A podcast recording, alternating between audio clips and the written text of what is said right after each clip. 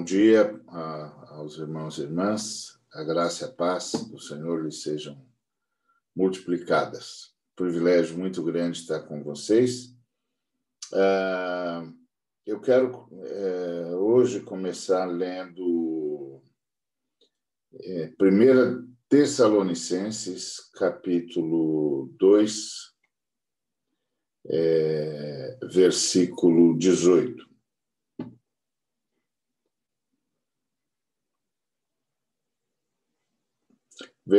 Vou ler de fato a partir do 17.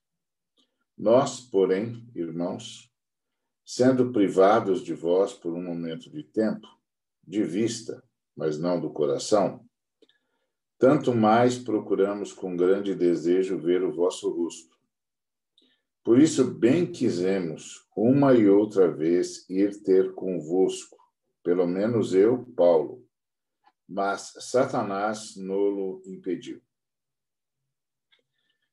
Então, hoje eu quero conversa, começar conversando sobre como o adversário pode trabalhar do lado de fora e do lado de dentro.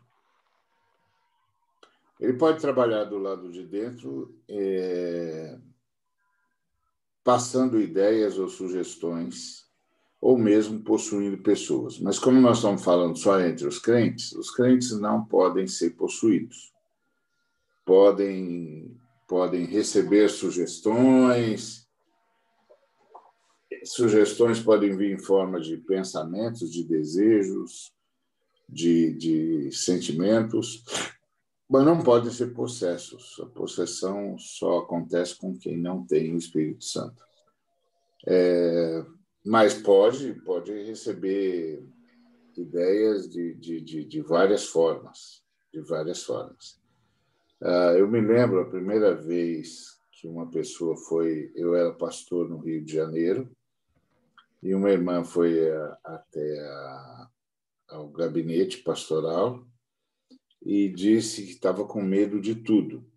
Era faz muito tempo, é, ninguém sabia ainda nada sobre síndrome do pânico e, e ela veio e disse para mim que estava com medo de tudo e, e que ela não conseguia nem entrar no carro, porque ela saía e as ideias começavam a saltar na sua mente, é, coisas tipo não sai que seu filho vai morrer, vai cair o teto na sua casa, etc, etc. Ninguém sabia o que era aquilo, é, eu também não. É, então, nós oramos e eu disse: olha, irmã, isso é mentira, não vai acontecer nada disso. Então, mentira é uma coisa diabólica. Então, nós vamos atacar isso com a palavra de Deus. Então, diariamente eu vou, a irmã vai me ligar, eu vou orar com a irmã, e a irmã me ligue a qualquer hora, de manhã, de, de, de tarde, de noite, de madrugada, não importa. A irmã vai, vai me ligar e eu vou orar com a irmã, e a irmã vai se lembrar agora, vai reunir as verdades das Escrituras como seu escudo. É, porque a, a, fé é um escudo e a fé é alimentada pela palavra. Então a irmã vai vai é, ler a Bíblia o tempo todo e lendo as verdades que Jesus Cristo disse, tipo, não, tem, não tenham medo, estou com vocês. O anjo do Senhor acampa ao redor daqueles que, que o temem e os livra. A irmã vai, vai buscar o que Jesus disse, o que Jesus disse sobre a nossa vida. E, e foi assim, foram, foram dias tensos, é, de, de, várias vezes eu, eu ser chamado para orar, é, mas no final a irmã perdeu todo o medo. É, não, o, o, medo não conseguia mais encontrar espaço no coração dela. E eu lembro que o último medo que ela tinha, o, último ataque é, que ela teve de, de, de pânico, é, foi quando o marido dela recebeu uma chance de um convite para ir para a Alemanha e a convidou, obviamente, para ir também. E ela entrou em pânico, pensando que não iria entrar num avião, que o avião iria cair. Aí me ligou e eu disse: Não, o senhor já venceu todos os medos da irmã, vai vencer esse também. E nós oramos e, e ela entrou no avião e o medo não chegou perto, etc.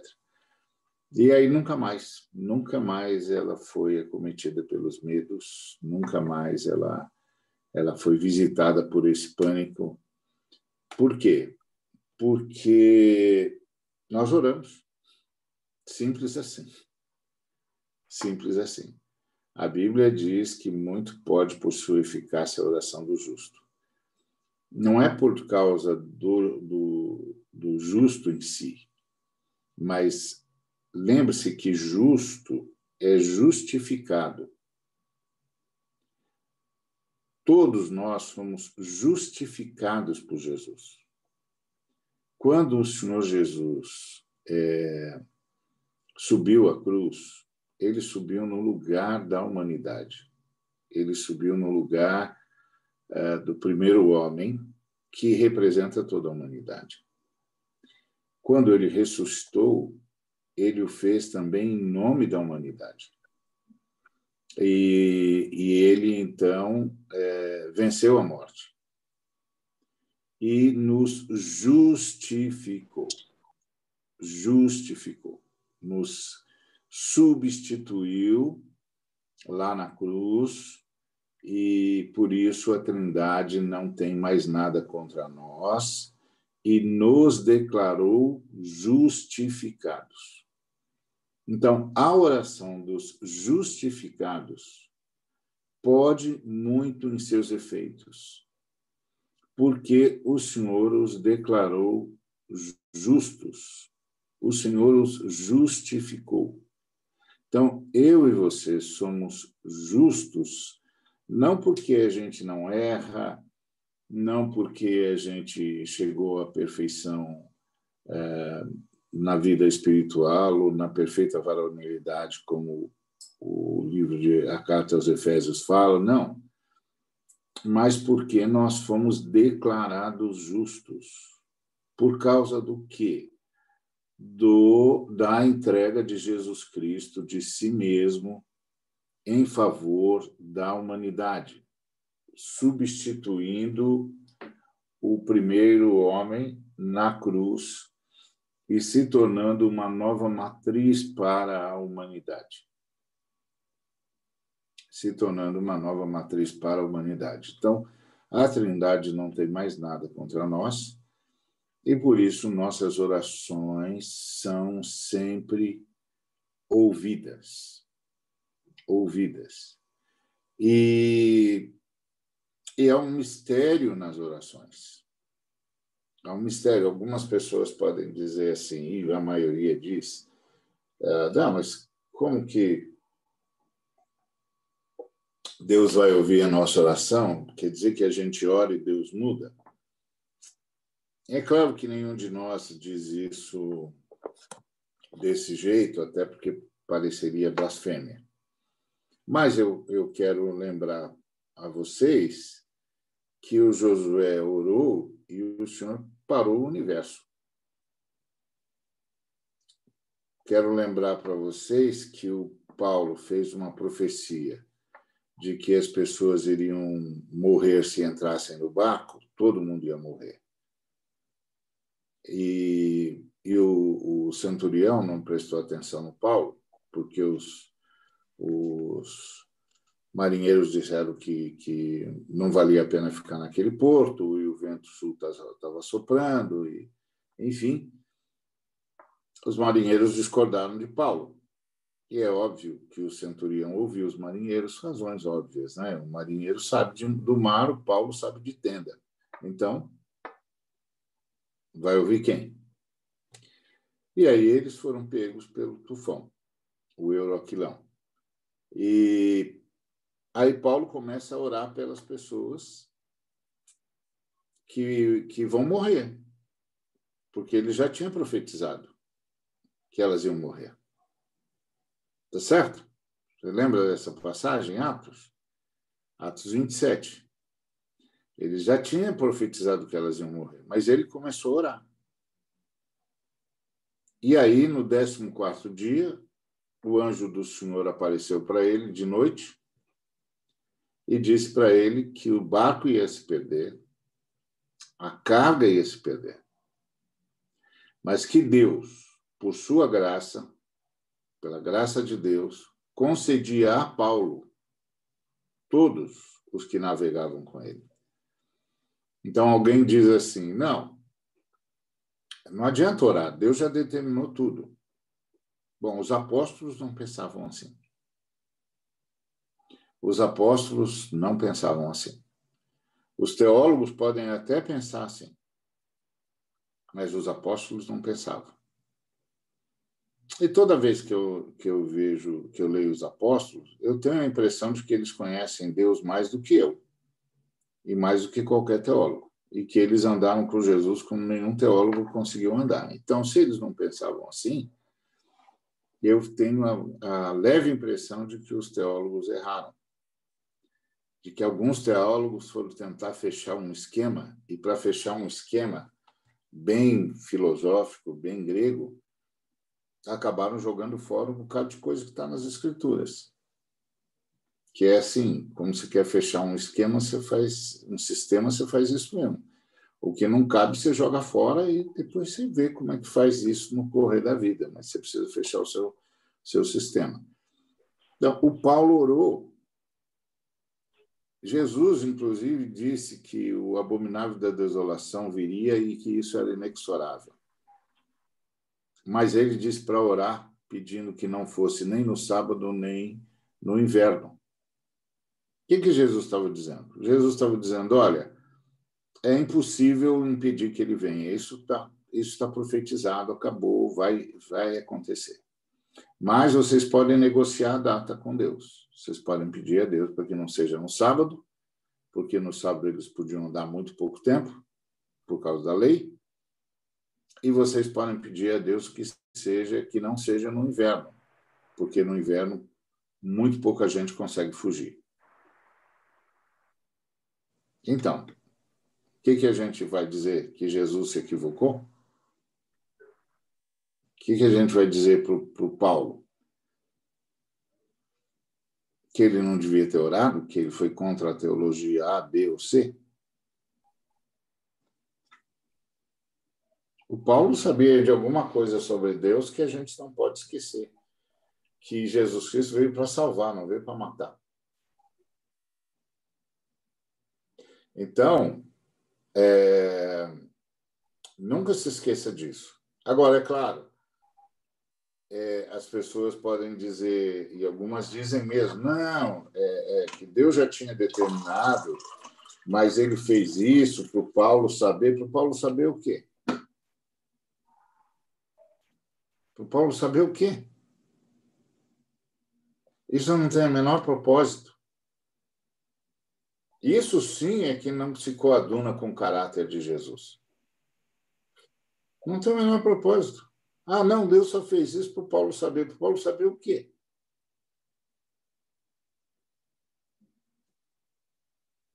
Não faz sentido. Isso não faz sentido com tudo que a gente sabe de Jesus. Então, é, é importante a gente lembrar que a oração é a nossa ferramenta maior. E Apocalipse 5 diz que nós somos sacerdotes e que nós reinamos. Sacerdote reina de joelhos.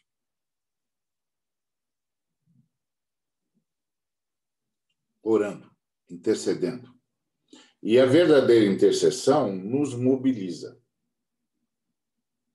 Porque aí a gente começa a, a, andar segundo o movimento do Espírito Santo. E a gente, e a gente muda a história. O Paulo, naquele, naquela situação lá, mudou a história.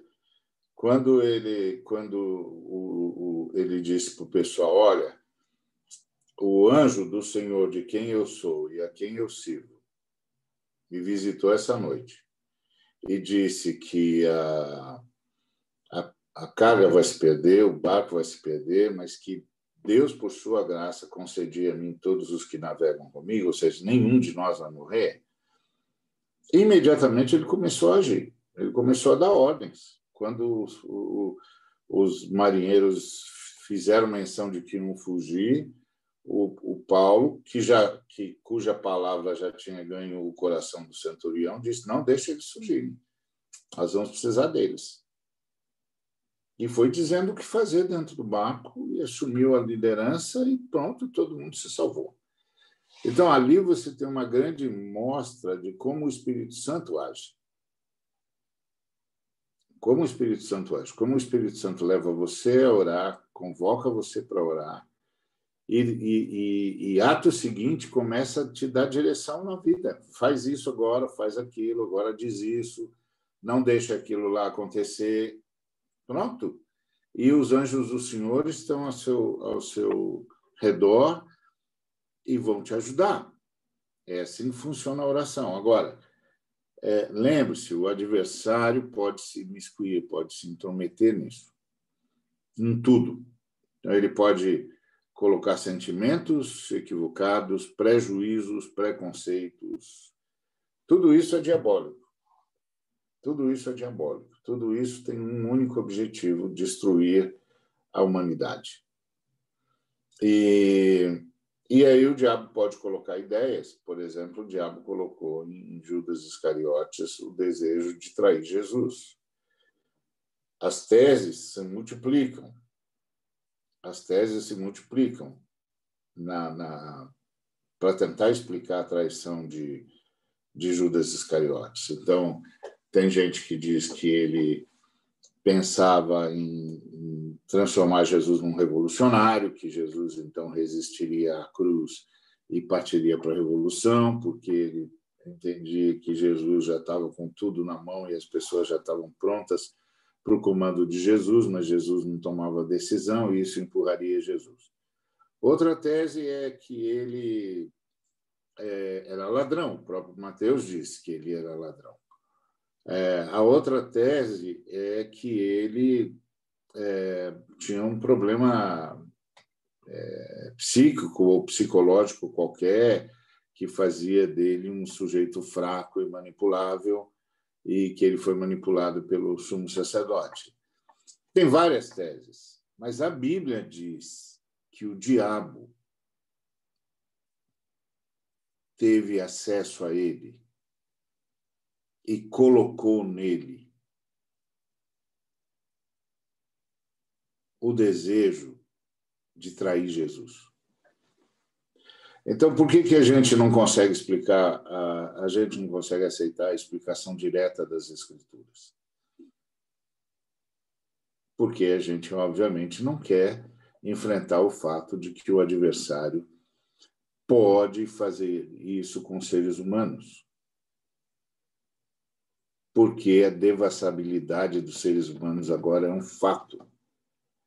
O diabo não precisa mais de mediador para falar com o ser humano. Antes ele precisava, ele teve de usar um animal.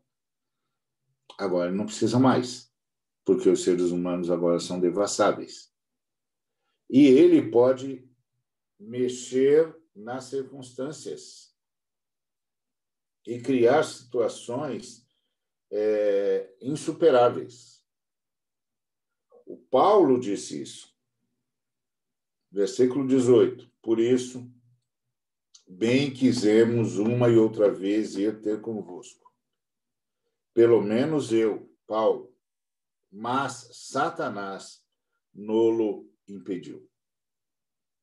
Bom, quem está dizendo isso é Paulo de Tarso.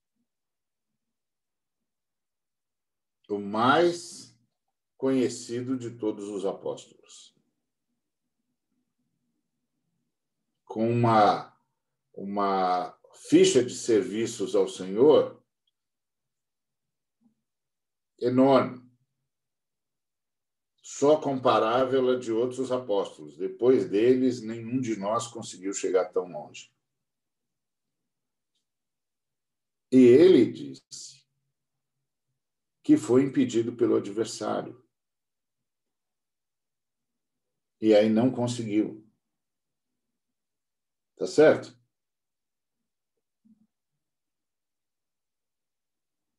Então, vamos perder essa arrogância.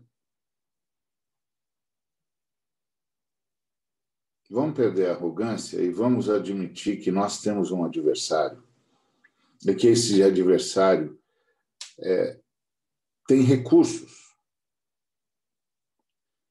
É óbvio que o Paulo não foi impedido pelo pecado, é óbvio que o Paulo não foi impedido por nenhum ataque de ordem pessoal, no sentido de, de se revelar, se rebelar contra Deus ou coisa semelhante. Circunstâncias aconteceram. Circunstâncias aconteceram. E o Paulo não conseguiu ir, ele percebeu, ele discerniu essas circunstâncias foram criadas pelo inimigo e eu não vou, eu não conseguirei ir, eu não irei. Por isso que você precisa, que o Paulo dizia em, aos Efésios, súplica por todos os santos. Isso pode acontecer, pode, pode acontecer. É, aconteceu com Paulo, pode acontecer com você. E você vai ver isso na sua vida N vezes, você já não viu. Tipo, você está. É, você resolveu que vai saldar uma conta que você está lutando para saldar faz tempo. Vou dar um, um exemplo corriqueiro. E quando você está com todo o dinheiro, aparece um desastre, um desastre que você não tem como escapar, você tem de pegar tudo que tinha e jogar naquele buraco. E você fica perguntando, meu Deus, mas agora que eu já estava pronto para resolver isso, eu já tinha dado a minha palavra, eu falei para o camarada, pode deixar, amanhã eu vou aí. Pois é, no, amanhã vem um desastre. Não tinha nada a ver com você, mas só que só você pode recorrer, só você pode resolver isso, e todo mundo olha para você e diz: não tem saída. Que aparentemente não tem mesmo. E aí o devorador atacou você e você nem percebeu. Criou uma situação da qual você não consegue fugir. Por isso que essa questão da oração entre nós é uma coisa muito séria. A oração uns pelos outros é uma coisa muito séria porque o adversário detém recursos. Ele detém recursos, ele detém pessoas. Você não sabe, mas ele sabe. Ele sabe que tem pessoas como Judas Iscariotes, que ele vai chegar, vai dizer o que fazer e a pessoa vai fazer. Tem pessoas que estão simplesmente escravizadas. Simplesmente escravizadas. E pronto.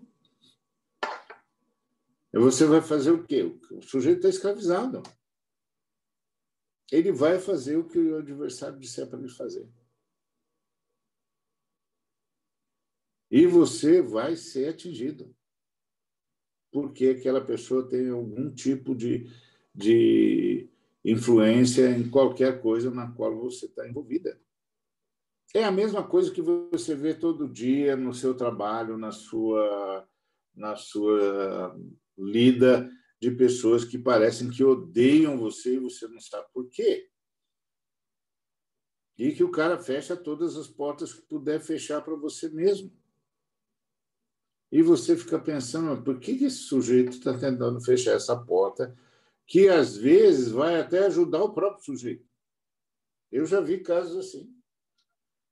Mas, mas, mas camarada, você vai ser beneficiado. O camarada não vê. Além disso, a Bíblia fala que o diabo pode cegar o entendimento das pessoas, pode ensurdecê-las, elas não conseguem ouvir o que você está falando.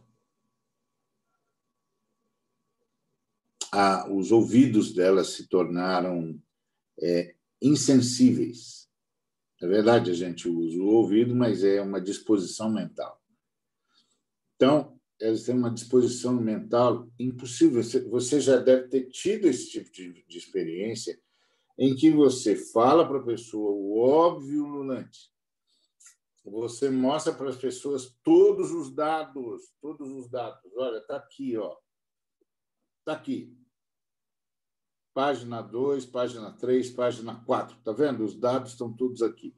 Olha os números. Está vendo os números? Olha as fontes. Está vendo as fontes? Olha isso aqui. Está vendo isso aqui? A pessoa não vê. A pessoa se recusa a ver. E o que é verdade nesse, numa área é verdade em todas as áreas. Você vai encontrar isso no seu serviço muitas vezes. Muitas vezes eu não cansei de ouvir histórias de irmãos que estavam prestes à, à promoção, era deles, eles já tinham vencido todas as etapas. É, é, era o que, que tinha de acontecer, e na hora H eles foram impedidos por alguém que, inclusive, se beneficiaria se eles fossem. Você tem de lembrar disso. Nós temos um adversário. E esse adversário tem recursos. Ele tem recursos econômicos, ele tem recursos é, humanos. E, e, ele tem gente dele em postos importantíssimos da, da humanidade. E que ele pode assumir assim, ó, num estalar de dedos. Assim como ele pode oferecer pessoas para você.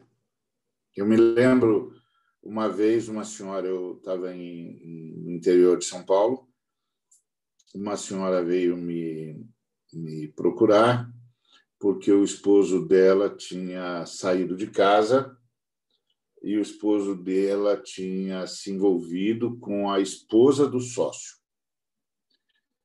E tinha saído de casa e, e tinha ido morar com a esposa do sócio. E, e aí ela foi me contando os detalhes. Eu disse: ah, Olha, minha senhora, isso aí, alguns irmãos especializados em lutar com o diabo chamam de encantamento. E, e isso é o que está acontecendo com seu marido. Ele foi, ele foi é, encantado. Falei, eu sei que a senhora ouvir isso de um pastor pode parecer a coisa mais estranha do mundo, porque parece que nós pastores somos exatamente os caras que não acreditam nisso. Não, minha senhora, nós não somos os caras que não acreditam nisso, nós somos os que vencem isso. Essa é a diferença. Nós não somos os que não sabem disso, nós somos os únicos que podem vencer isso. Então eu vou orar pelo seu marido e vou pedir para o Senhor Deus abrir os olhos dele e ele ver é, que ele foi encantado, que ele foi enganado profundamente. Bom, a irmã também não tinha muita opção, porque já tinha tentado de tudo. Aí está lá no pastor que visita a igreja e que os, as pessoas disseram: oh, tem um pastor que visita a igreja aqui e fala com ele. Que é como funciona, né? Fala com ele. Bom, aí eu orei e tal. É, e um dia ela. Um dia ela me ligou e disse: meu marido saiu daquela situação e, e ele é, agora nós estamos conversando sobre a volta dele para casa. Ah, que bom, aleluia. Deus ouviu as orações da irmã, é, glorifica o nome de Deus e tal, e agradeço ao Senhor. Aí ela falou: Não, pastor, eu estou orando, estou é, ligando para o irmão, porque ele disse para mim as mesmas palavras que o senhor disse. O senhor disse que orar para que Deus o fizesse ver isso, isso, isso e aquilo. Ele ligou para mim e disse para mim cada uma das palavras que o senhor falou, dizendo: Deus me fez ver isso, isso, isso, isso. E eu estou indo embora. Falei, então, irmã, a vitória já chegou, agora, agora é sabedoria. Como vocês vão conversar, como vocês vão se acertar, todas essas coisas custam caro, cobram preços emocionais, às vezes, intransponíveis. Mas agora já já é a área da sabedoria, não é mais a área do poder. O poder do Espírito Santo já foi liberado, ele já libertou o seu marido, agora é a hora da sabedoria. Busque sabedoria, é uma coisa que se recebe do Senhor diretamente. Então, a irmã peça por sabedoria e peça que o Senhor dê sabedoria ao seu marido também porque agora vocês vão precisar de sabedoria. É uma luta contra o diabo, que você não, não entendeu. Eu já fui à África algumas vezes e já tive batalhas é, impressionantes na África. Assim, três, quatro, cinco dias lá e batalhas homéricas. E, e também ouvi histórias. E eu me lembro da história de um pastor que o, o, o missionário chegou na igreja desse determinado pastor e o pastor não estava lá. E eles perguntaram, e ele perguntou para os presbíteros: onde está o pastor? E os presbíteros disseram: ah, o pastor está morando, morando com as prostitutas. Como? É, o pastor está morando com as prostitutas. Ele levou um mau susto, é, fez o que tinha de fazer lá e foi embora. E aí voltou lá naquela mesma igreja algum tempo, algum tempo depois. E quando chegou nesse algum tempo depois, encontrou o pastor. E o pastor estava no púlpito. E ele disse: Puxa, é, o pastor voltou, que benção, como é que foi isso? Aí o, o presbítero disse: é, ele voltou a semana passada, ele voltou. Ele voltou a semana passada e já está no púlpito? Aí o presbítero virou para o missionário e disse assim: sabe o que, que é? As, as prostitutas são feiticeiras. Elas prendem os homens lá e eles nunca mais saem. Só os que são verdadeiramente filhos de Deus saem.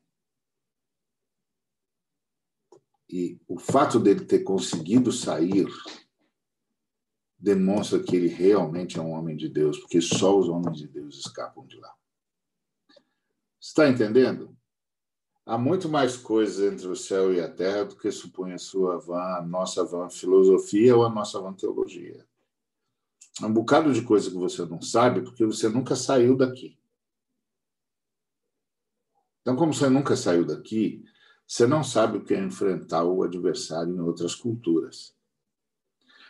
Culturas, inclusive, algumas onde ele é consagrado. Então, é, não subestime a luta com o adversário. Por isso a importância da oração. Que é isso que o Paulo falou: o inimigo nos impediu. E você fica pensando, como o inimigo pode nos impedir? Não significa que o inimigo domou Paulo, possuiu Paulo, nada disso. Criou circunstâncias. Criou circunstâncias do tipo: você está indo, está tudo certo, acontece um desastre que você não sabe de onde veio. Como que isso foi acontecer agora? É a mesma coisa de você estar num determinado lugar e de repente uma pessoa se levanta contra você e você não sabe por quê. Sim, mas o que foi que eu fiz? Você não fez nada, amigo. O seu adversário fez. O seu adversário fez. Você entrou na arena de peito aberto, sem se dar conta de que você tem um adversário, que o adversário possui recursos e possui pessoas. E essas pessoas podem de verdade destruir circunstâncias, criar ou destruir. Por isso, muita oração. Agora, não quer dizer que todo mundo que não é cheio do Espírito Santo é possesso. Nada disso. Nada disso, até porque a ação mantenedora de Deus por sua graça mantém os seres humanos em condições de conviver e de viver e de produzir e de gerar e de, e de encontrar o bem, porque Deus enche o coração das pessoas de fartura e de alegria. É como ele dá testemunho de si. Mas há casos, há casos. Não é todo dia, não é toda hora, mas há casos. E aí, o que, você faz? Ora, você, tem um grupo de oração. Então, os, o, o, os irmãos que, que vão é, cuidar da comunidade, eles precisam ser suportados por oração. Simples assim, você tem lá os irmãos que cuidam da comunidade. Quem é, o, quem é que o adversário tem de derrubar? para fazer a comunidade desandar. É lógica. Você não vai cercar esses irmãos de oração? Comunidade não tem um grupo de intercessores? Até para que a palavra venha límpida. Porque qual é o maior, o maior trunfo do inimigo? É quando a palavra não vem límpida. Por isso eu sou um desses chatos de galocha que os colegas não gostam, porque eu fico dizendo: não, não, não, não tem de voltar para a Bíblia, isso aí não está na Bíblia. Não, mas o fulano. Desculpa, eu não consigo ver isso nas Escrituras. O fulano pode ser maravilhoso, mas onde é que está isso nas Escrituras? Qual é a exegese que ele fez? Qual é a hermenêutica dele? Ele chegou aqui como? Se ele não tem apoio nas escrituras, ele está falando a partir da onde? Todo mundo tem que falar a partir de algum lugar. Está falando da onde? Mas está falando da filosofia. Tudo bem, a filosofia tem seu valor, mas não para fazer sermão. Não para instruir o povo de Deus. Para instruir o povo de Deus, precisa de Bíblia. Precisa saber ler, ler a Bíblia. Então, porque essa é a melhor melhor trunfo que o inimigo tem é, o, é a quinta coluna, é o pessoal de dentro que traz Jesus. Que traz Jesus, que, que, que joga fora as escrituras, que não, que não tem coragem de enfrentar as escrituras. Porque as escrituras foram foram é, inspiradas pelo Espírito Santo e não tem medo de falar a verdade. Nós somos seres humanos, nós não estamos acostumados a lidar com a verdade. Mas a Escritura,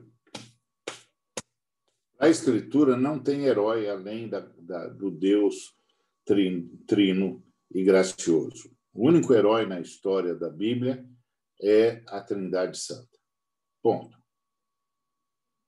Então a verdade vem nua e crua. É assim que foi assim que aconteceu. Foi isso que aconteceu. Foi desse jeito. O fulano fez isso. E aí a gente não sabe ler a Bíblia porque a gente é, a gente é cheio de, de, de pressupostos sobre Deus. E a gente não pode ter pressuposto sobre Deus, a gente tem que se debruçar nas Escrituras. Bom, então Paulo fala dessa possibilidade. E o Paulo, em Efésios, fala da necessidade de, é, de termos cobertura de oração, de todos os santos por todos os santos.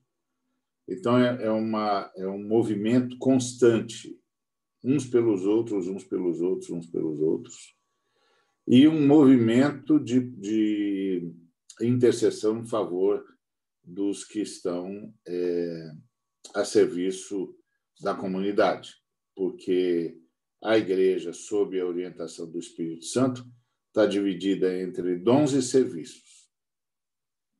Os dons são as ferramentas que você tem, tem várias nas Escrituras, falar em línguas, interpretar línguas, ah, discernir espíritos, ah, dons de cura, dons de, de, de, de operação de maravilhas, ah, dom de fé, tem vários, tem vários dons. São ferramentas da igreja. Às vezes você precisa de um irmão que tem o dom da fé num determinado momento.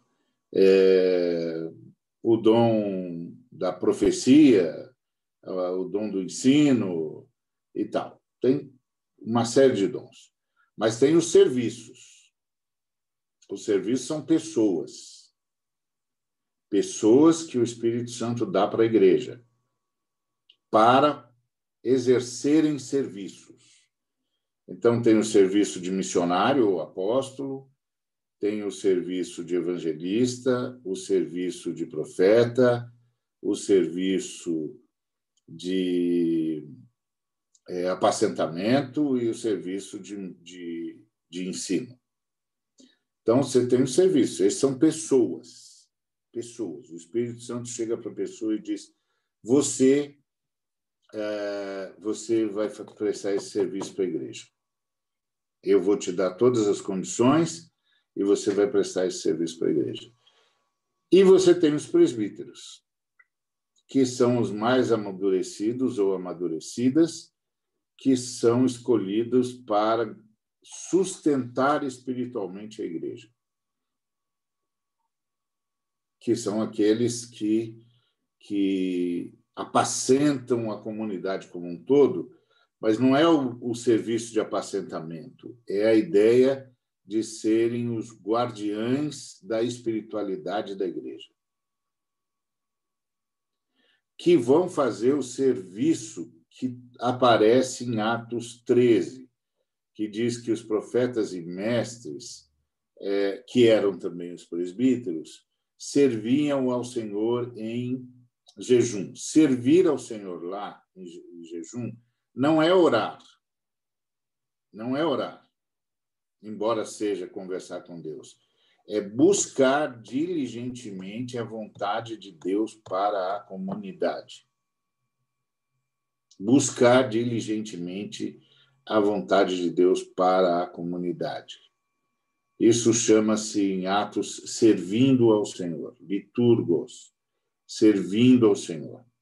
Entrando na presença do Senhor para buscar a direção do Senhor para a comunidade. E é nesse momento em que o Senhor diz: separai-me a Barnabé e a Saulo para a obra que eu os tenho chamado. Então, isso são instrumentos que a igreja tem nessa caminhada por levar Cristo onde ele não foi conhecido ainda, onde ele ainda não é conhecido.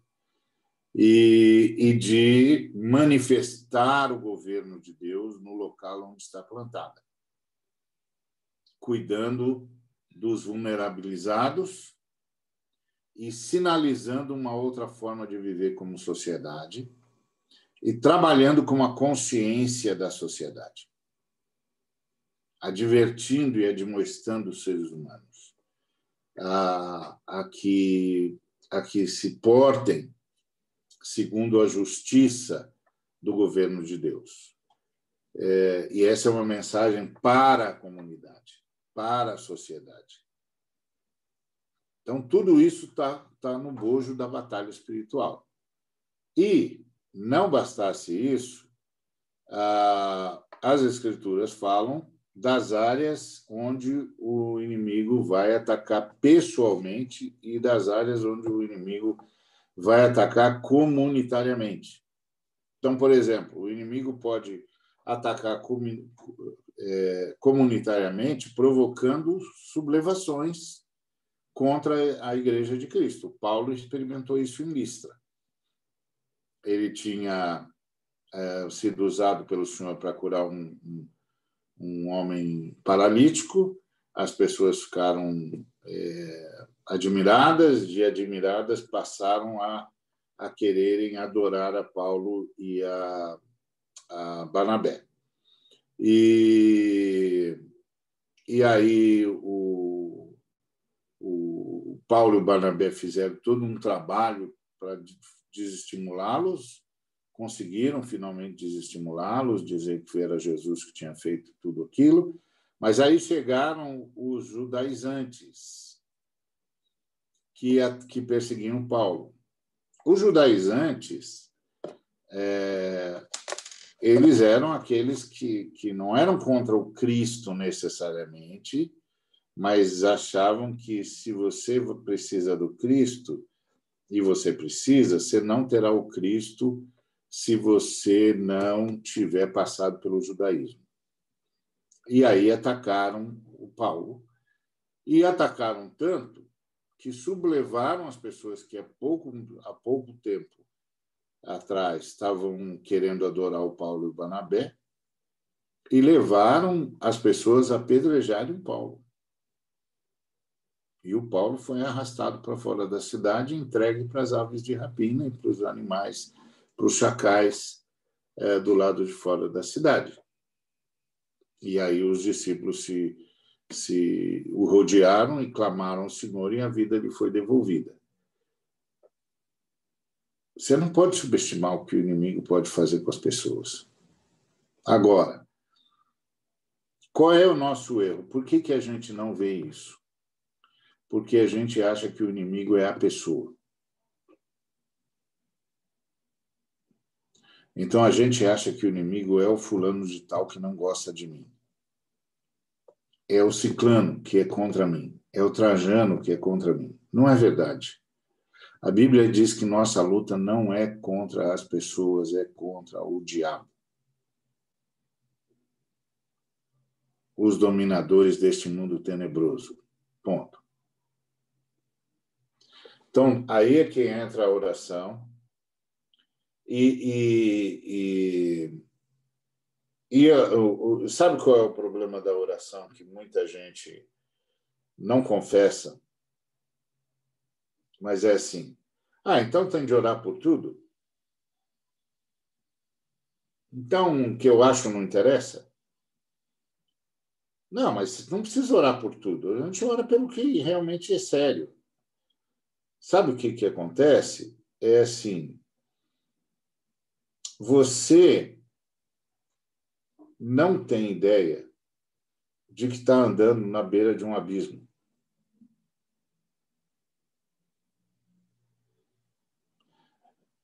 Presta atenção.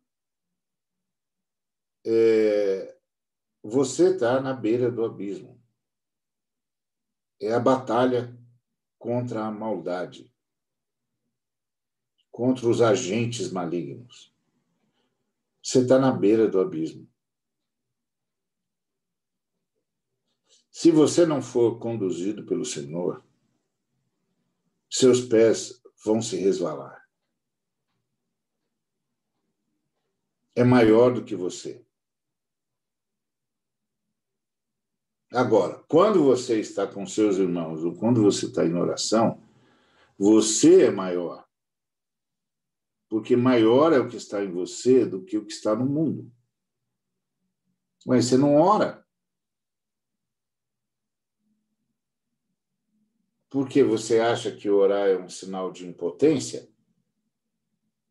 Pelo contrário. Pelo contrário.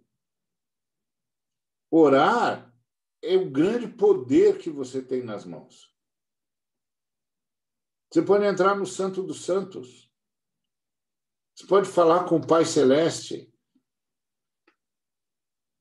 Por que, que você não usa isso?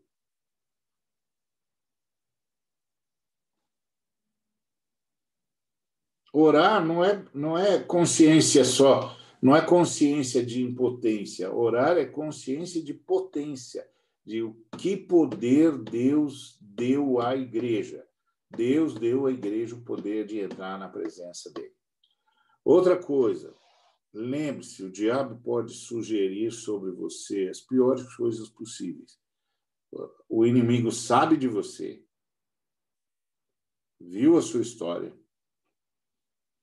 ele vai jogar dentro de você a pior impressão possível de si mesmo. Você vai sair dizendo é, que não vale nada, que nada na sua vida dá certo, que tudo que você tentou não deu certo, que você é um fracassado, uma fracassada, que a vida não sorriu para você, que um bocado de podia ter acontecido não aconteceu, porque você é um zero à esquerda. Tudo isso é do diabo. A Bíblia diz que você não deve pensar além do que convém.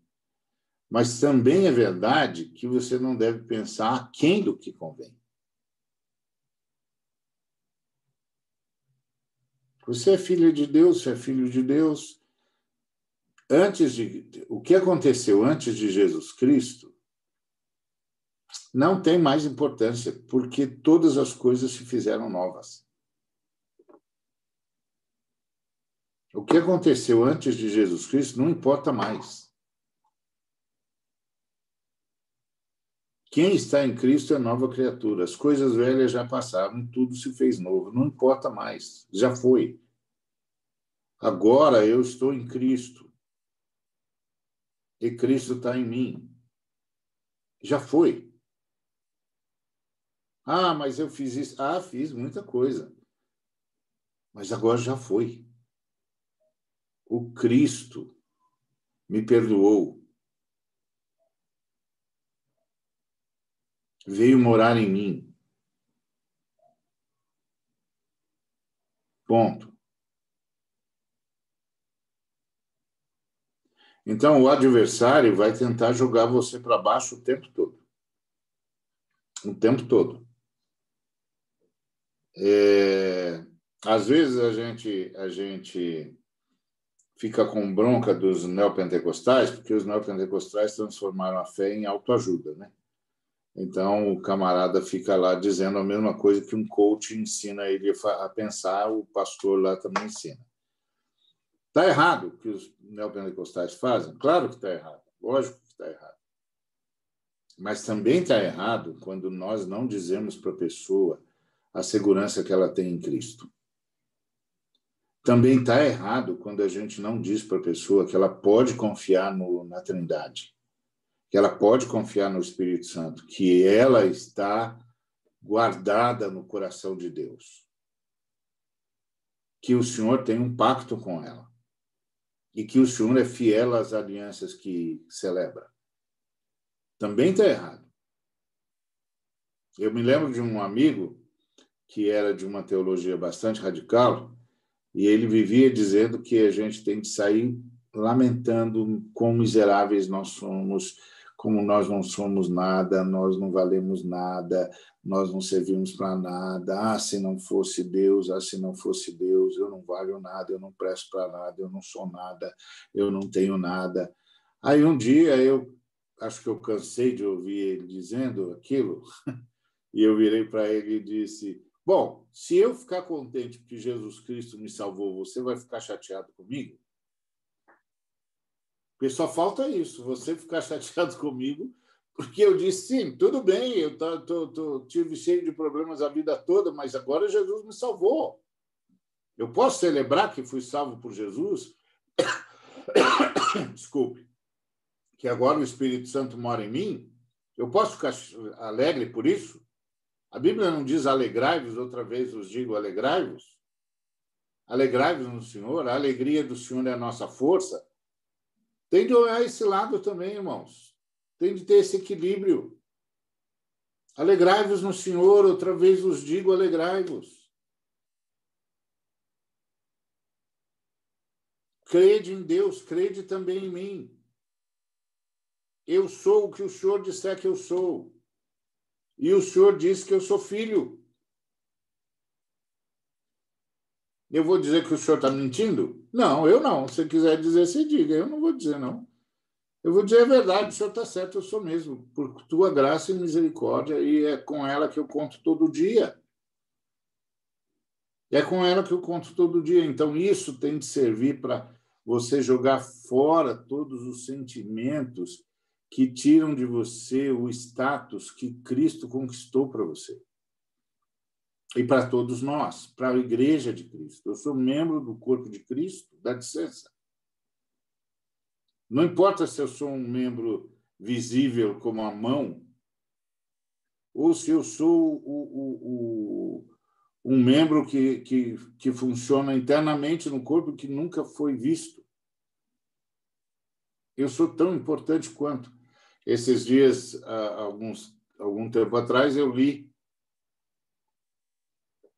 que os, os cientistas descobriram um outro, um outro órgão do, do, do corpo humano, porque eles pensavam que os fluidos do corpo humano, e nós temos vários, é, corriam é, de forma aleatória, não aleatória, mas assim, não estavam ligados a nada especificamente. E aí descobriram que não, que tem um órgão que controla o fluxo dos fluidos no corpo, que eles não sabiam. E ainda estão em estudos aí para entender como é que funciona e como é que mexe nesse órgão, como é que faz. São, são os, os, o, o mistério da vida. Então, aquele que criou tudo isso, e que os homens, com a sua ciência, correm atrás para descobrir, é o nosso Senhor, é o nosso Pai. Mora em nós. Não importa o que o, o diabo sussurre nos seus ouvidos. Você é aquilo que Jesus disse que você é. Ponto. E você não precisa ter medo, porque Jesus Cristo disse: não tenha medo. Eu estou com vocês todos os dias. Simples assim. Eu estou com vocês todos os dias. Fala comigo, me chama. Perto está o Senhor de todos os que o invocam. Então, o adversário vai tentar muitas coisas. Ele vai tentar, vai tentar usar pessoas, ele vai tentar criar situações que você entre em pânico, ele vai tentar criar situações que você morra de medo, ele vai tentar situações que você vai fazer uma análise superficial e dizer acabou, acabou, perdi, já era, não vai dar certo. É reaja chamando os irmãos para oração e confessando Jesus Cristo como Senhor. Confessa, não, Jesus Cristo é o Senhor. Ele governa em nome da humanidade a história para que a humanidade, em nome de Jesus, vença o mal. Simples assim. Ele venceu, deu início a uma nova fase para a humanidade, e agora, em nome da humanidade, ele governa a história para que a humanidade, em nome de Jesus, avance contra o mal. Nós temos de aprender isso. Nós temos de, de saber que o Espírito Santo arvora sua bandeira contra a maldade que nós não estamos sozinhos e que tudo que for dito ao seu, que subir ao seu coração, que não glorificar Jesus Cristo na sua vida, é diabólico. Tudo que subir ao seu coração e não glorificar Jesus Cristo na sua vida é diabólico e tem uma função só: destruir você. Não é destruir Jesus. Jesus é indestrutível. Tem jeito de alcançar Jesus.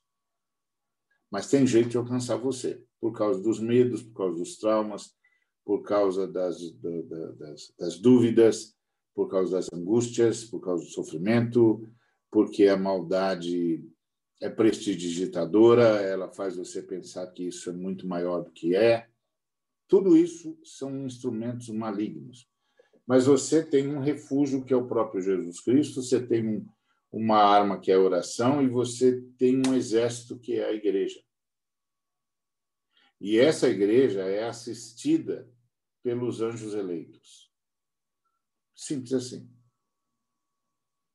Não importa é, é, qual seja o ataque do inimigo. Se você tiver o escudo da fé, os dardos inflamados dele não passam. Não importa quais são as, as ofertas do, do, do inimigo. Se você tiver a couraça da justiça, padrão de Jesus, você não vai aceitar nenhuma das ofertas dele. Não importa quanto ele diga de errar, de, de, de erros seus, ou tente resgatar bobagens que você fez na vida, não importa. Se você tiver o capacete da salvação, você sabe que a graça de Deus alcançou você e é pela graça que você está onde está. Ponto.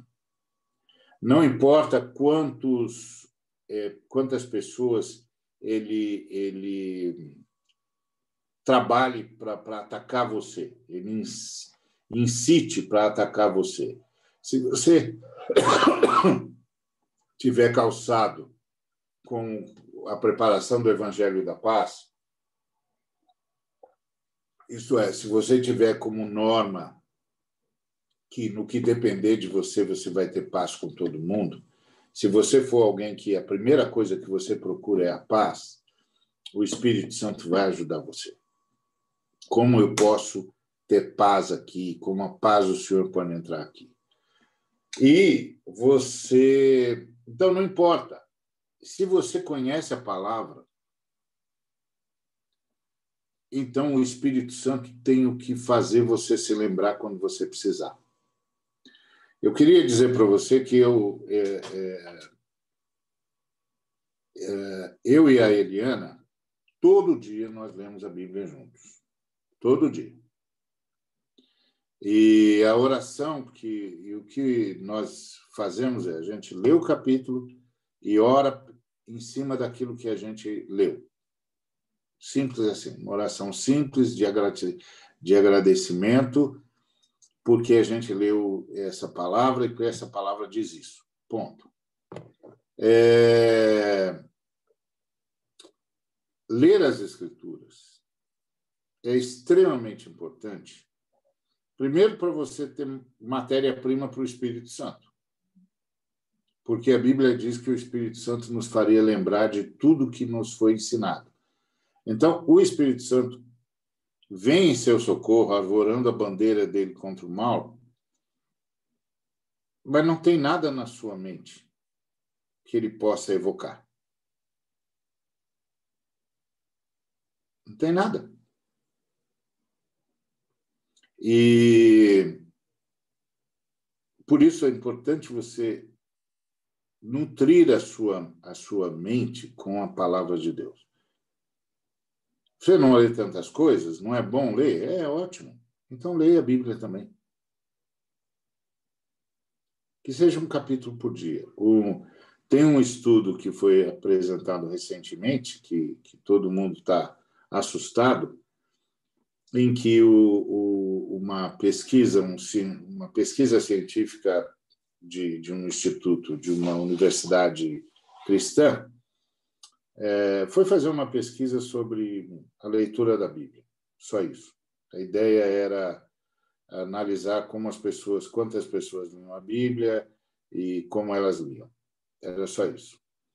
E eles foram surpreendidos pelo que eles encontraram. Eles descobriram que as pessoas que liam até quatro vezes a Bíblia por dia tinham um comportamento. Mas que as pessoas é, é, liam a Bíblia até quatro vezes por semana tinham um, um comportamento.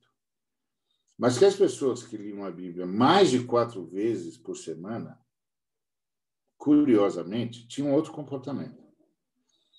E ele foi, eles foram acompanhando essas pessoas que liam a Bíblia, criaram grupos de controle. E descobriram que as pessoas que liam mais de quatro vezes a Bíblia por semana, gradativamente nas suas vidas foram se afastando da pornografia, foram se afastando do alcoolismo, foram se afastando de um sem número de vícios, como se a simples leitura da Bíblia produzisse alguma reação espiritual neles.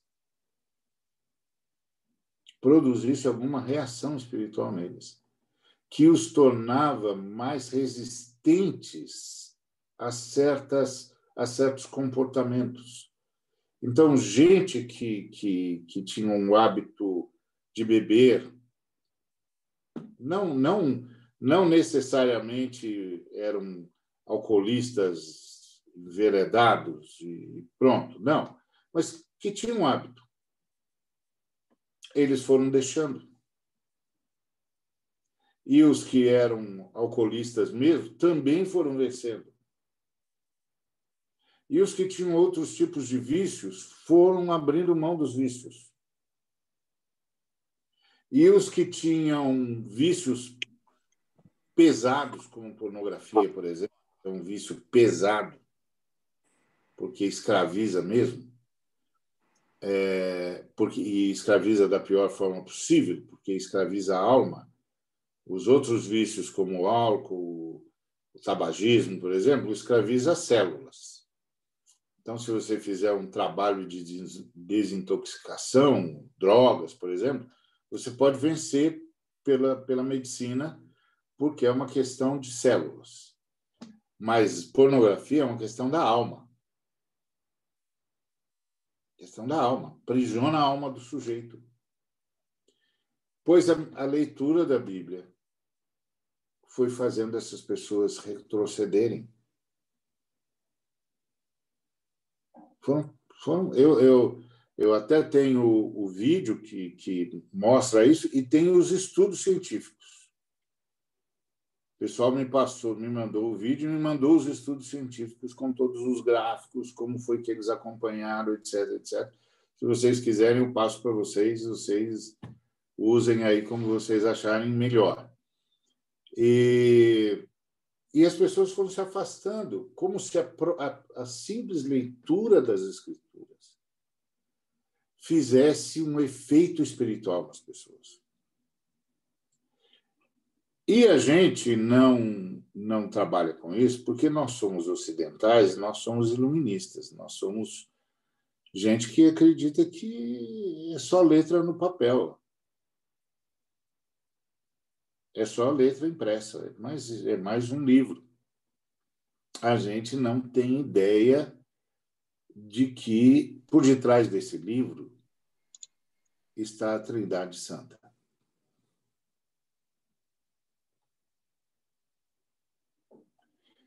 É que há um, um sem número de, de, de pregadores, inclusive, que já não acreditam mais na Bíblia como um livro inspirado, livro de fé.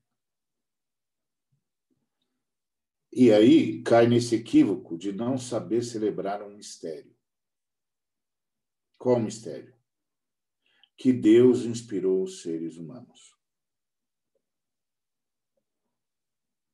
Que Deus dirigiu o que deveria ser o que deveria ser publicado e o que não deveria ser publicado. Que o Senhor escolheu as histórias para serem publicadas. Que o Senhor selecionou as experiências para serem contadas. Que o Senhor é o grande editor do livro. E que contou com seres humanos para escrevê-lo inclusive respeitou a cultura deles e a arte deles. Mas assistiu-os em cada momento e selecionou, conta essa história. Como disse o Paulo aos Romanos, foi escrito para o nosso ensino.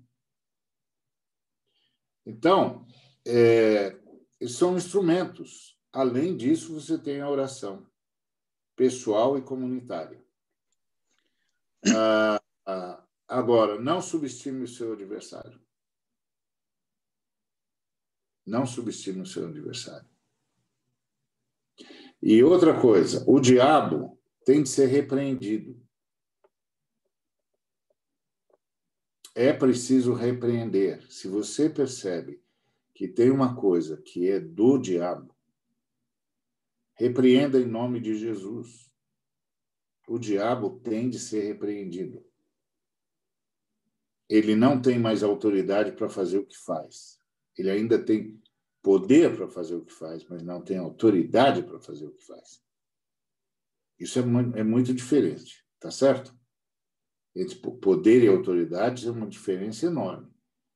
Você pode ter uma arma e isso lhe dá poder, mas não lhe dá autoridade para usá-la. Tá certo? Então, uma coisa é ter poder, outra coisa é ter autoridade. Então, o adversário não tem mais autoridade. Outra coisa, não caia nessa esparrela de que ah, o fulano deu legalidade para o diabo. Essa conversa não está na Bíblia. Não está na Bíblia. O adversário não tem mais legalidade nenhuma, ele perdeu a autoridade, ele foi julgado na cruz e ele perdeu a autoridade. Ele não tem legalidade nenhuma. Outra coisa, é, as pessoas dizem: não, cuidado, porque o diabo vai retaliar você. Mentira. Mentira. O diabo é que está sendo atacado pela igreja. Jesus Cristo disse que as portas do inferno não prevalecerão é, contra a igreja. O que que porta é instrumento de defesa, não é um instrumento de ataque. Então, a gente está no ataque, o diabo está resistindo a gente. Ele vai fazer isso sempre. Ele vai fazer isso sempre. Ele vai resistir quando puder. Vai criar ciladas, por exemplo, de ordem é, morais, de ordem éticas. Ele vai criar ciladas. Ele está resistindo o nosso avanço. A cilada está sempre diante de você, não está atrás de você. Você não está recuando, você está avançando, a igreja está avançando.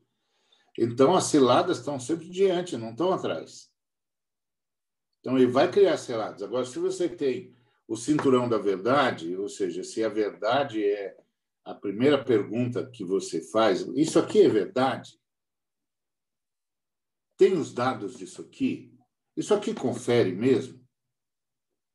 Verdade. Verdade, inclusive, em relação a si mesmo. Eu tive mesmo essa intenção? Verdade. Então, cinturão da verdade.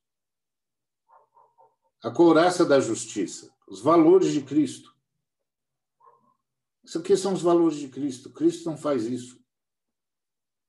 Cristo não aceita suborno e nem suborna. Cristo não, não mente e nem é, passa o pano sobre a mentira. Cristo não, não, não faz fofoca. Cristo não passa para frente história dos outros. Cristo não, não fica inventando história. Cristo não precisa aparecer não precisa da mentira, da, da, da, da, da, falcatrua para aparecer. Então, isso, são, isso é coraça da justiça. É, são os valores éticos de Cristo. Não, olha, se você puxar o tapete do fulano, você toma o espaço dele. Não, Cristo não puxa o tapete de ninguém. Tem nada de puxar tapete, de está fora da, da, da, da, ética de Jesus. E, e, e, e, Jesus não fala mal de ninguém. Quando Jesus quer falar sobre alguma coisa com alguém, vai lá e fala para ele. Vai lá e fala para ela: escuta, meu irmão, escuta, meu, meu filho, escuta, minha filha. Não, não, não está legal isso aí. Você percebeu o que está acontecendo com você? Você precisa urgentemente de ajuda. Eu vim aqui orar com você. Você precisa de ajuda. Precisamos invocar o Espírito Santo e ponto. Então, é... não, não acredite nesse negócio de legalidade do diabo. Ele não tem. Não, é que o fulano deu legalidade. Para com isso, irmão. Para com isso, Jesus venceu esse sujeito na cruz, ele foi expulso. Ele não tem mais autoridade nenhuma, não tem legalidade para ele. Não é assim que funciona, não. Acabou. Não tem nada disso. Ordena, repreende em nome de Jesus. Ponto. Aí o camarada diz assim: não, mas é que ele estava em pecado e tal e tal. Se, eu, se você tiver em pecado, que chato, hein? Você já devia ter resolvido isso com Jesus. Mas, de qualquer maneira, o diabo não tem nada a ver com o seu pecado. O seu pecado, quem resolve é Jesus Cristo. Você vai lá e pede perdão para ele e pronto. E se o diabo é, pensa que eu não sei quem você é, não interessa o que você sabe de mim. Estou mandando você embora em nome de Jesus. Hum que você sabe de mim, o que não sabe de mim, não faz a menor diferença. Não é com você que eu tenho de lidar. Então, em nome de Jesus, sai daqui. Ponto. Então, nós somos aqueles que rejeitam a Satanás e as suas obras. Nós rejeitamos a Satanás e as suas obras e nós o repreendemos em nome de nosso Senhor e Salvador Jesus Cristo. Ponto. Simples assim. Essa é a autoridade da igreja. A outra coisa, é, então, tira esse negócio da legalidade na frente, pelo amor de Deus. Porque esse negócio de legalidade é só para o sujeito se entregar. Ah, ele tem legalidade, então não dá para fazer nada? Bom, então você não faz, porque eu vou fazer. Eu vou fazer, eu vou evocar o nome de Jesus. Vou pedir socorro. Você não vai pedir socorro? Você vai deixar o inimigo, então, fazer o que ele quiser? Não, ele não tem mais autoridade para isso. Então, eh, a coraça da justiça são os valores. A capacete da salvação é confiar na graça de Deus. Você não é salvo pelos seus méritos. Tá certo? Não, mas eu não mereço. É claro que você não merece. Você não merece, eu não mereço. Ninguém merece. É pelo sangue de Jesus. É pela graça da Trindade. Sabe, você tirou esse negócio de mereço da onde? Isso não existe. É claro que eu não mereço. Se eu merecesse, eu não precisava ser salvo. Por que, que eu preciso ser salvo? Porque eu não posso me salvar, ué. Tá certo isso? Eu sou um cara que não sabe nadar, caio na água profunda. Eu preciso que alguém me salve, eu não sei nadar. Tá certo? É lógico. Por que, eu preciso ser salvo? Porque eu não posso me salvar. Se eu pudesse me salvar, não pedia, não pedia ajuda para ninguém. Para com isso. Para com isso em nome de Jesus. Jesus já venceu para isso, para salvar mesmo. Então, é, capacete de salvação, confia na graça. O calçado da preparação da paz. Não seja você o sujeito que provoca briga. Você é o sujeito que semeia a paz. A boa notícia de que é possível ver paz com Deus e paz com o próximo. E paz consigo mesmo. Tenha paz consigo mesmo. Você foi perdoado. O Espírito Santo veio morar em você. Tenha paz consigo mesmo. Você foi perdoado, não tem mais nada contra você. Acredite nisso. Você foi perdoado. Aceita o perdão. Obrigado, Senhor, por ter me perdoado. Continua a trabalhar em mim. Dá vitória sobre sobre isso na minha vida. Pronto. Ora. Ah, e a, a, a, o escudo da fé, que nós já falamos. Acredite na vitória de Jesus na cruz. Acredite que o Espírito Santo está morando em você por causa da vitória de Jesus. Acredite, o Pai ouve você por causa da vitória de Jesus. Ponto. Ponto. E você não vai entender tudo que o senhor vai fazer, até porque muitas das suas orações são orações que você pede, pensa que você está pedindo libertação, mas você está pedindo mais sofrimento, porque você acha que sabe as respostas e você não sabe. É Jesus que sabe as respostas. Então você pede porque você não conhece mais nada. Eu já é, é, eu me lembro de um jovem que era da comunidade e ele sofreu queimaduras gravíssimas. E aí eu fui visitá-lo no hospital e ele pediu para que a gente orasse, que nós todos orássemos, é, para que ele não tivesse, não recebesse enxertos, porque o médico disse que ia fazer enxertos no lugar onde ele tinha sofrido as queimaduras mais graves. E ele disse: Não, eu não quero, eu não quero, eu não quero. Agora, o que, que ele não sabia? Que enxerto é a melhor terapia que tem. Não tem nada mais importante do que você poder ter enxertos, porque isso significa que tem disposição muscular para você e não vai haver rejeição, que é você mesmo, é seu corpo mesmo. Aí, a ignorância dele fez a gente, é, sugeriu para a gente orar para que ele fosse, para que ele sofresse mais. É claro que o Senhor faz essa filtragem, é lógico, né? O Espírito Santo vai lá e geme três vezes mais porque o sujeito está pedindo mais sofrimento. Mas você não sabe, você nessa sua é, arrogância de achar que sabe a resposta, você pode estar pedindo muito mais sofrimento do que cura ou libertação. Porque você não sabe, você não sabe o que está acontecendo, você não domina todas as circunstâncias.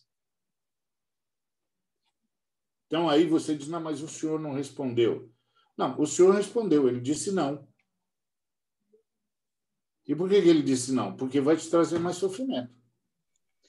Então, Ari, dentro de, eu estava esperando pegar um link aí para poder fazer uma pergunta e vai ser nessa aí, porque você está você tá muito no tema da oração.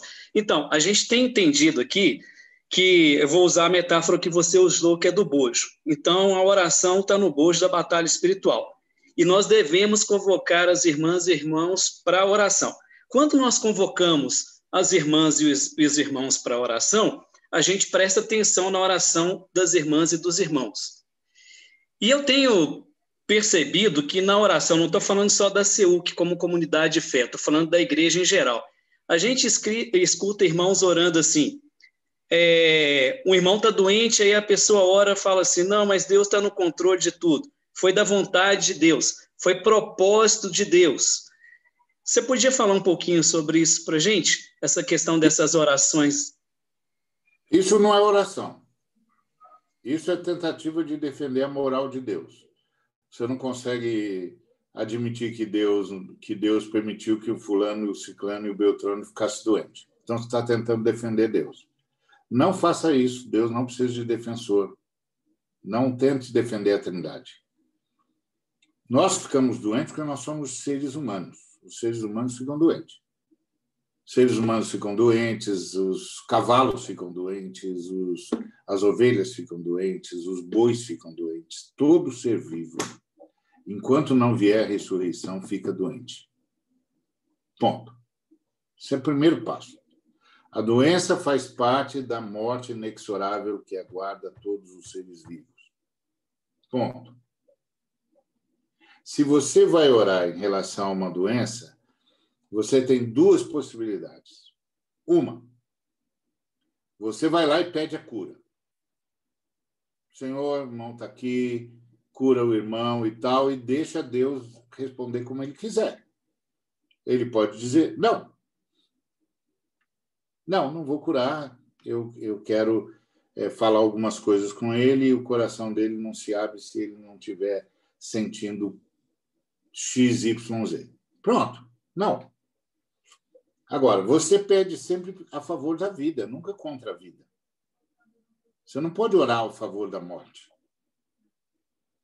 E você não pode aplicar ao Senhor a doença. A doença faz parte da, da, da ruptura, da queda. Todo ser humano fica doente. Na verdade, todos nós estamos doentes em algum nível, o tempo todo. Tá certo? O tempo todo. Nós temos um bocado de infecção que a gente carrega o resto da vida. É de, é de menor importância, não causa muito problema. A gente vai levando nem sente mais a dor, etc. A doença é fruto da queda da humanidade. Ponto. A gente rompeu com Deus, a gente fica doente mesmo. Por quê? Porque nós fomos condenados à morte. A doença é um dos instrumentos da morte. Ponto. Então, se você vai orar por um doente, ora pela cura dele. E deixa Deus responder. A Trindade vai responder com liberdade. Se você tem autoridade para ministrar a cura, ministre. Aí é dom. E aí é comunhão com Deus. Você tem autoridade? Ministra a cura. Tá certo? Eu faço isso várias vezes. Eu entendo que tenho autoridade naquela hora, em nome de Jesus, eu ministro a cura que é nas pisaduras de, de Cristo Jesus, ser curado em nome de Jesus. Pronto, sai o cara está curado mesmo. A Eliana, então, é, é, é, tropeça nisso todo dia, toda hora. Todo dia, toda hora. A minha, a minha cunhada é pastora. Ela tem um, tinha, durante a pandemia mais grave, é, ela tinha todo dia uma reunião de oração virtual, todo dia. E aí, de vez em quando, ela chamava a Eliana para ir lá. Quando ela chamava a Eliana para ir lá, a Eliana começava a orar e começava a ordenar as curas. E às vezes até dizia: oh, o senhor está me dizendo aqui que tem um irmão com isso, isso, isso, isso, está sendo curado agora. E outro é a cura, e aí. E os feedbacks vinham na hora: olha, sou eu, sou eu, estou curado, olha, Sou eu, estou curado. Olha, já não tenho mais. Olha, o caroço desapareceu. Você tem autoridade para fazer isso? É seu dom? Usa. Usa. É simples assim. É Deus deu a oração e Deus deu os dons e Deus deu a autoridade para a igreja. Usa a autoridade. em todas as áreas. Então, eu já fiz isso várias vezes, várias vezes. Me lembro de uma de uma é, uma pessoa que estava tendo um, um, um, ataque cardíaco, não tinha mais nada para fazer, eu impus a mão e disse: pode parar em nome de Jesus. Parou. Parou. Recupera a sua saúde. Está recuperado em nome de Jesus. Agora vai, amanhã vai no médico que era, era bem de noite, disse, amanhã cedo a irmã levanta e vai ao médico para ver o que foi que aconteceu. Ou você crê na vitória de Jesus Cristo, não faz nada, fica quieto, não fala, não dá opinião. Você não acredita, não dê opinião. Horizão, então, e a, res... E a respeito da frase, Deus está no controle de tudo, porque as pessoas falam. Então, por exemplo, a menina ali na. Deus não está no controle de tudo no sentido de que Deus ordenou tudo. Senão Deus é mal, que Deus ordenou o mal. Quer dizer que Deus Deus ordenou agora nessa enquanto nós estamos aqui tem uma mulher sendo violada, um, um ser humano sendo assassinado, uma criança sendo ser viciada foi Deus que ordenou? É isso que, que significa Deus estar no controle de tudo? Não. Eu, eu me lembro de um camarada, uma história que eu ouvi de evangelização que eu achei impressionante e que, para mim, o Espírito Santo deu para aquele irmão a, a chave da sabedoria da ação da igreja. O irmão estava falando com uma pessoa sobre é, que Jesus amava essa pessoa e que Jesus queria o bem dessa pessoa, queria que essa pessoa nascesse de novo, etc, etc. E aí essa pessoa que tinha passado por vários traumas na vida virou para o irmão e disse assim: Ah, Jesus me ama? É, e onde é que Jesus estava quando aconteceu isso, isso, isso, isso, isso comigo? Onde é que Jesus estava quando eu fui atacado, quando eu fui isso, quando eu fui aquilo, quando eu fui aquilo outro? Aí o irmão disse: Jesus estava lá. Eu é que não estava. Eu devia ter estado lá para impedir que os homens maus, que as pessoas más fizessem isso com você. Mas eu não estava. Mas Jesus estava lá sofrendo com você, mas não pôde contar com a minha presença, porque eu estava preocupado com outras coisas. Eu quero que você me perdoe e que você entenda que Jesus ama você de verdade. E por isso eu estou aqui hoje é verdade, eu cheguei atrasado. Mas eu quero dizer para você que, atrasado ou não, o Espírito Santo me fez chegar aqui. Então, ele teve a chave. Tem um bocado de coisa que está acontecendo. Primeiro, porque a gente não ora.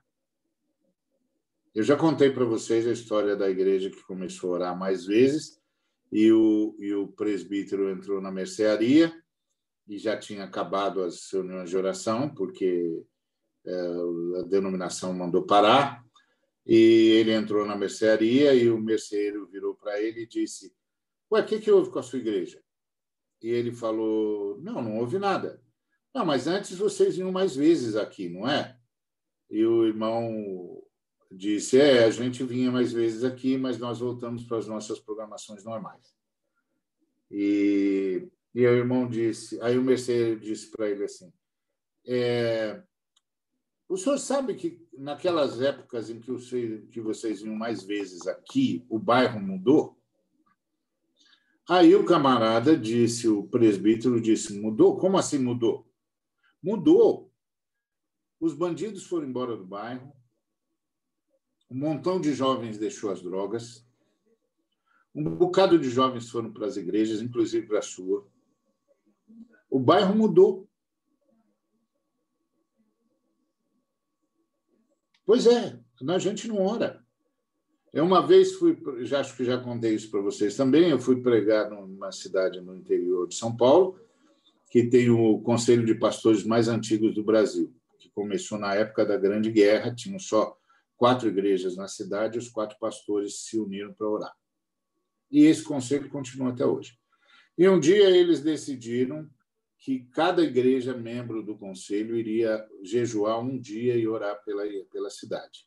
Eram 52 igrejas membro e as 52 igrejas oraram, então, um dia é, por cada igreja e, portanto, 52 dias de oração. Oraram, terminaram a campanha e foram embora. Um dia eles estão lá na reunião do conselho e chegam os policiais, as autoridades policiais.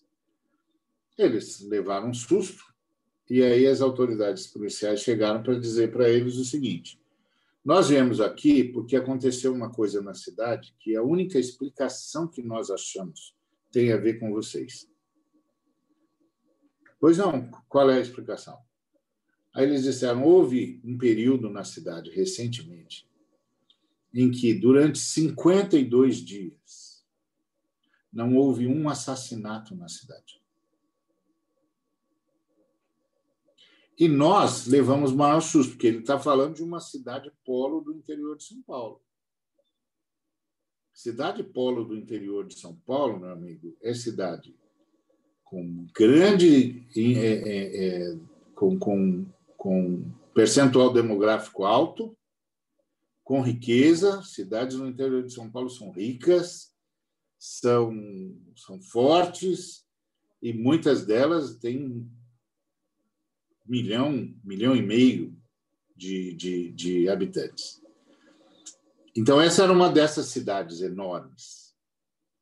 E aí o, os policiais disseram para os pastores do conselho: durante 52 dias não houve um assassinato nessa cidade. E nós fomos entender por que, que não houve assassinato, porque aquela cidade tinha pelo menos um assassinato por dia. Um, dois, uma megalópole. E, e nós vamos tentar entender. E a única, a única referência que nós tínhamos de algo diferente que aconteceu na cidade foi o fato de que vocês oraram pela cidade 52 dias. E nós fomos fazer a comparação e percebemos que os 52 dias que nós analisamos eram exatamente os 52 dias em que vocês oraram. Agora, aí eu, claro, obviamente perguntei para o pastor: ah, então vocês retomaram a campanha? Não, não, não retomamos, não. Está vendo? Está vendo? Isso é o que nós somos. É assim que a gente faz. Você imagina o que é você, numa cidade daquele tamanho, você ter 52 dias sem que ninguém fosse assassinado. Nenhum ato de brutalidade desse nível. O que, que aconteceu? A igreja enfrentou os principados e potestades, os dominadores deste mundo tenebroso, e parou a atividade de um bocado deles. Agora, essa é a beleza da oração. Porque a oração é a arma maior contra o inimigo. Porque o Paulo disse, que a pergunta, depois que Paulo descreve a, a, a armadura, a pergunta é como é que a gente faz para ter essa armadura? O Paulo responde orando. Em todo o tempo. Em todo o tempo. Com súplicas por todos os santos. Orando em todo o tempo. Com súplicas por todos os santos. Esse é o segredo da batalha espiritual. É oração. Oração, oração, oração leitura da Bíblia. Incentiva os irmãos a lerem a Bíblia, um capítulo por dia. Todo dia, um capítulo. Não precisa estudar. Lê. Só para ter na mente o que o Espírito Santo possa evocar quando precisar fazer você lembrar alguma coisa. Lê. Você não tem, não gasta tempo é, é, no, na TV, não gasta tempo é, sendo, lendo seus livros, que deve continuar a ler, é óbvio. Por que, que não, não para um tempinho? Não é uma tarefa, é um prazer. É uma alegria. O, o, faz parte dessa, dessa caminhada cristã. Então, é, é, tem um camarada doente, a Bíblia diz, vai lá e ora por ele. O Tiago, inclusive, disse que se os presbíteros ungissem com óleo, ele seria curado, e se tivesse pecado, seria perdoado. E assim, Deus administra a história da redenção. A história da redenção não vai sofrer solução de continuidade. E ele intervém na história comum, que é a história que todo mundo está inserido. Ele intervém na medida em que a sua intervenção coopera para a história da redenção, porque a Trindade tem um projeto só. O projeto da Trindade é a redenção. Então, agora a igreja, a igreja pode orar. Eu me lembro quando eu trabalhava com a igreja sofredora, que houve um, no tempo do Sendero Luminoso, no Peru, e do Fujimori, uh, tinha uma montanha que tanto as tropas do Fujimori quanto o Sendeiro Luminoso queriam conquistar, porque daquela montanha eles tinham domínio do vale todo, onde tinham várias cidades. E eles não conseguiam entrar. Nem as tropas do Fujimori entravam, nem, nem a, a, o Sendeiro Luminoso continua, conseguia entrar. Aí o Sendeiro Luminoso, ou o, o, o, Fujimori, não, não sei ao certo qual dos dois grupos, foi procurar os feiticeiros dos quechuas, que são tidos como poderosos. E, e os feiticeiros fizeram tudo o que tinham de fazer e aí eles foram buscar a resposta e os feiticeiros disseram assim: é, vocês não vão entrar, nem eles vão entrar. Ninguém vai entrar. Por que, que ninguém vai entrar? Aí ele disse: no topo daquela montanha tem um, um vilarejo.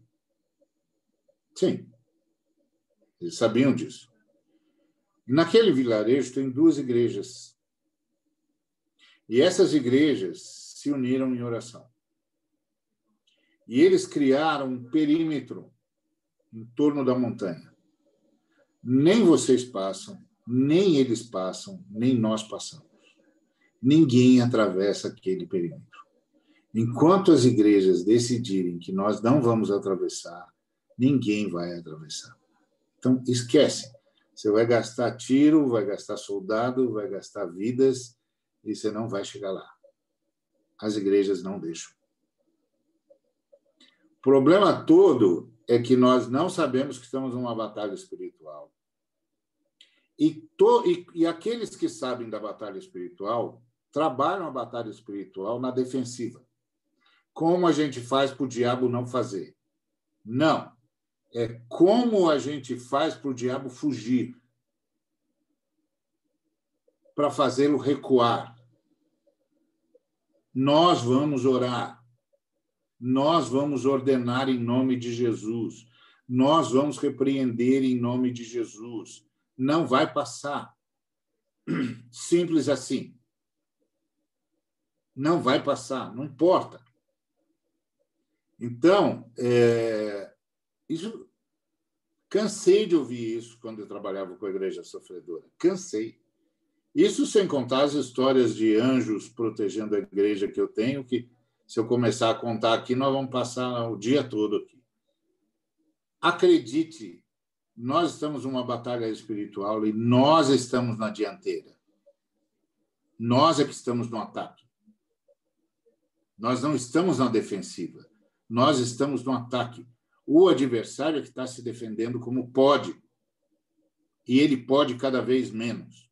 O problema é quando nós nos aliamos ao adversário, quando nós aceitamos as sugestões dele, quando nós fazemos questão de não ver. E aí tem a ver com o nosso conforto, tem a ver com os desejos que o diabo planta em nós, que tem a ver com sucesso, riqueza, prazer, tudo isso que a gente chama de dinheiro, de sucesso, de riqueza, de prazer, e que, na verdade, não é nada disso. Nem é riqueza, nem é prazer, nem é nada. É só engano do diabo.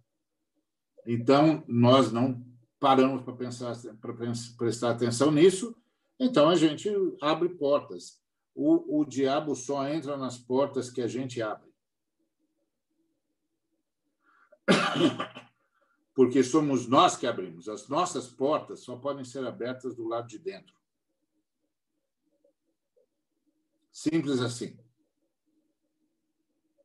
Então, por isso a oração uns pelos outros, para que a gente não abra portas que a gente não precisa abrir.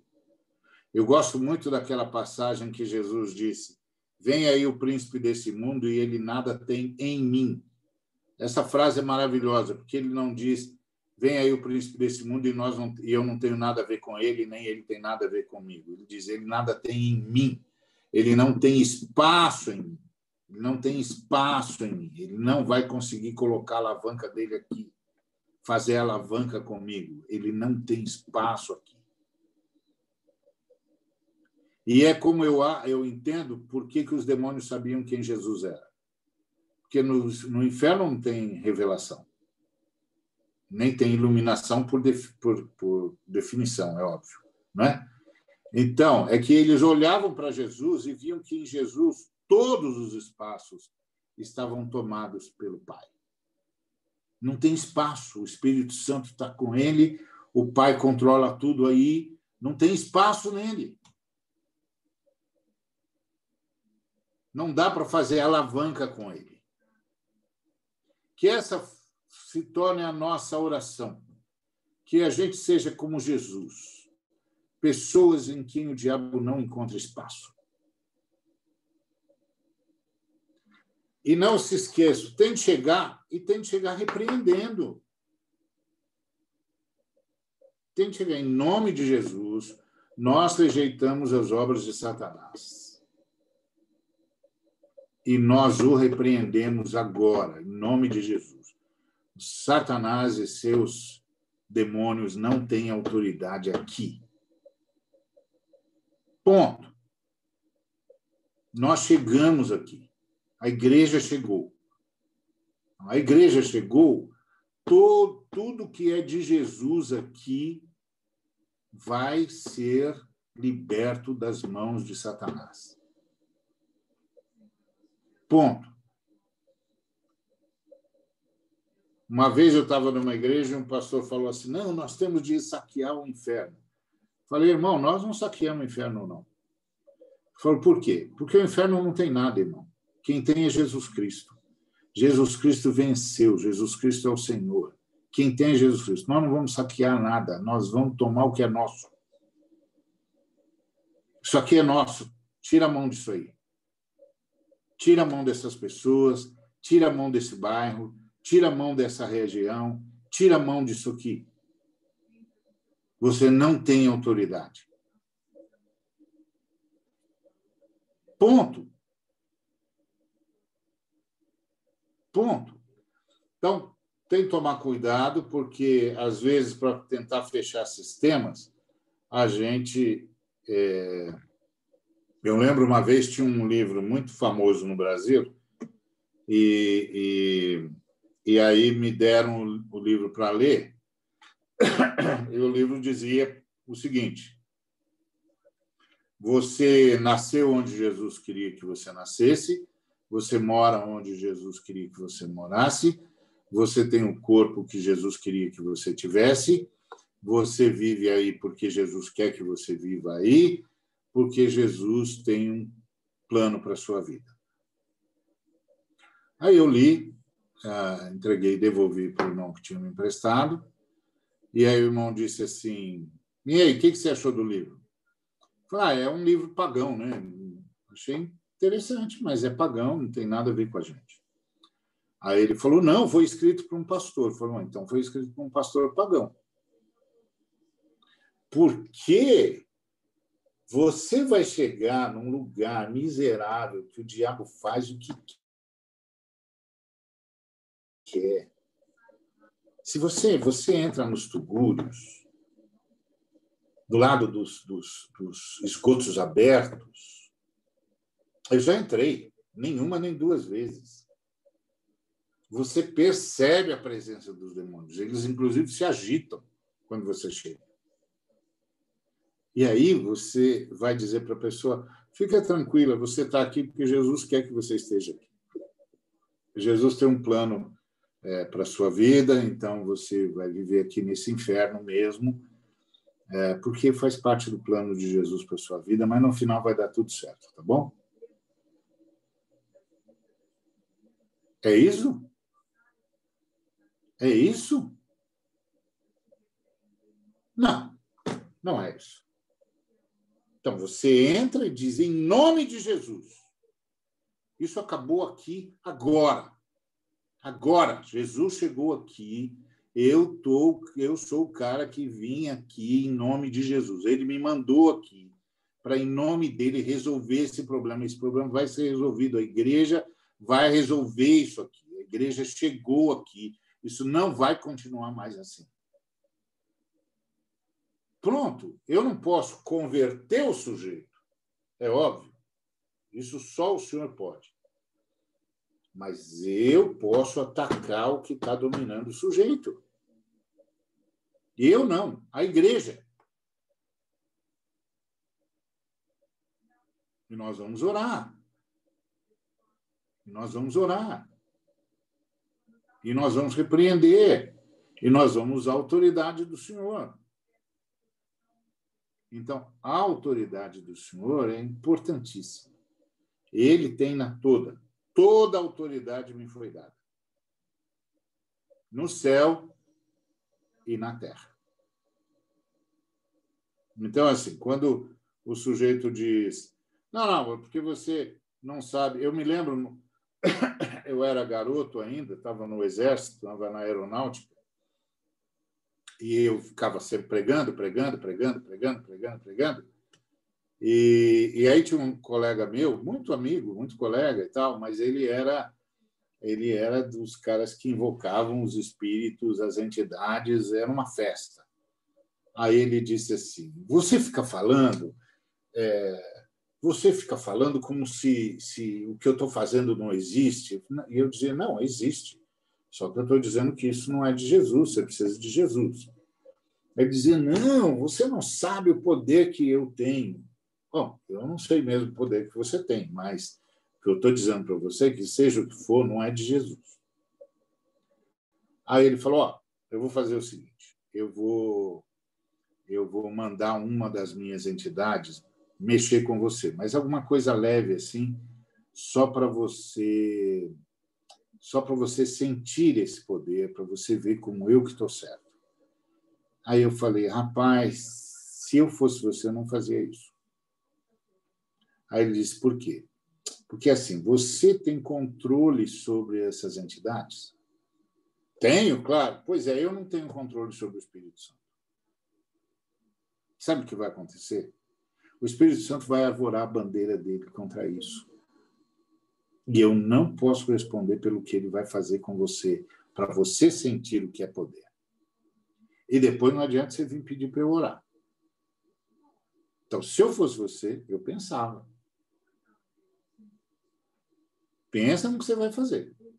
Porque a hora que você deflagrar isso, eu estou fora, amigo. Eu vou assistir de camarote e vou ver você sentir um poder que você não imagina que exista no universo.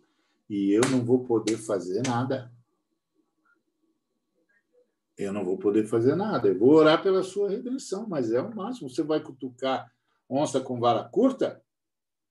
Você vai mexer contra a Trindade? Só para você me fazer acreditar no que eu já sei? Você não tem ideia do que você está falando. E você não, tá ideia, não tem ideia de com quem você está mexendo. E eu não estou falando de mim, não. Bom, conclusão: ele não fez. Ficou apavorado, tremeu da, da cabeça aos pés e falou: Olha, tá vendo? Ó, você, nem, você nem se mexeu, já está tremendo todo. Você quer mesmo fazer isso? Então, irmãos, nós somos o corpo de Jesus Cristo. Nós somos o corpo de Jesus Cristo. Quando a gente se, me, se move, Jesus se move. Se nós estivermos em plena comunhão com o Senhor Jesus, as nossas palavras serão as palavras que ele disser. Os nossos movimentos serão os movimentos dele. As nossas mãos carregarão o poder dele. Não tem poder no universo para enfrentar isso. Simples assim. Então, em nome de Jesus, o Senhor, então, isso que eu queria deixar com vocês. É...